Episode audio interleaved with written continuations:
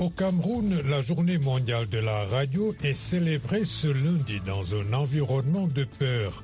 Les professionnels de ce média et le public sont consternés par l'assassinat de deux journalistes au cours des mois de janvier et de février. Il s'agit de Martinez Zogo qui dénonçait les détournements présumés de fonds et d'un prêtre orthodoxe présentateur radio proche du défunt journaliste. De Yaoundé, notre correspondant Emmanuel Jules. Qu'est-ce que Paul Biya dit aux jeunes et que dire de sa posture sur l'affaire de Martinez Zogo? L'affaire de l'assassinat de Martinez Zogo en débat sur le plateau de l'émission Baromètre politique, diffusée sur les antennes de Royal FM, une station privée qui émet depuis Yaoundé. Il faut encourager la presse. Sylvestre Niek est militant de l'Union des populations du Cameroun.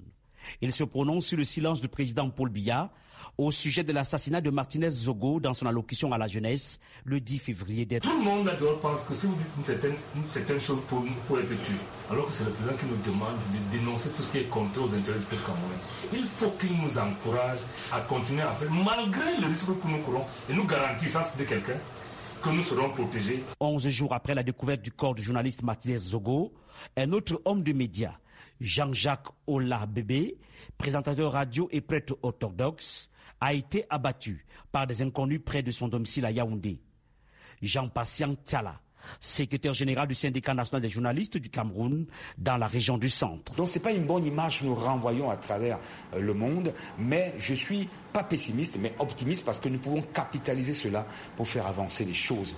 Tout en pleurant Martinez Ogo, nous pouvons faire que la radio se porte mieux au Cameroun. Mais ce qui tire le Cameroun vers le bas, malheureusement, il faut que le chef d'État trouve des solutions. Le corps de Martinez Zogo a visiblement subi des sévices corporels, selon le ministre de la Communication René Emmanuel Sadi. Pour cet admirateur du défunt, cet acte met en péril la liberté d'expression au pays. La liberté de presse au Cameroun, il n'y en a pas. Chaque jour, on nous dit la liberté de presse. Dès que tu lèves ta voix, on t'éteint. Lorsque tu veux résister, voilà ce qui est arrivé à Martinez Zogo. Nous allons faire comment nous qui restons. C'est fini pour nous. Les enquêtes prescrites par le président Paul Biya ont conduit à plusieurs interpellations. Mais cela est loin de déteindre sur la gravité des faits. Jean-Bruno Tagné, journaliste et directeur général de Naja TV. Tout ça est absolument choquant et inacceptable. Que dans un pays comme le nôtre, on enlève un journaliste et en plus qu'on l'assassine de manière aussi barbare est quelque chose qu'on n'avait pas euh, beaucoup vu euh, jusqu'à présent. On a l'impression qu'aujourd'hui, c'est une escalade, euh, que le Cameroun est en train d'inaugurer un peu l'ère des escadrons de la mort, où on envoie des types assassinés ceux avec qui on n'est pas d'accord.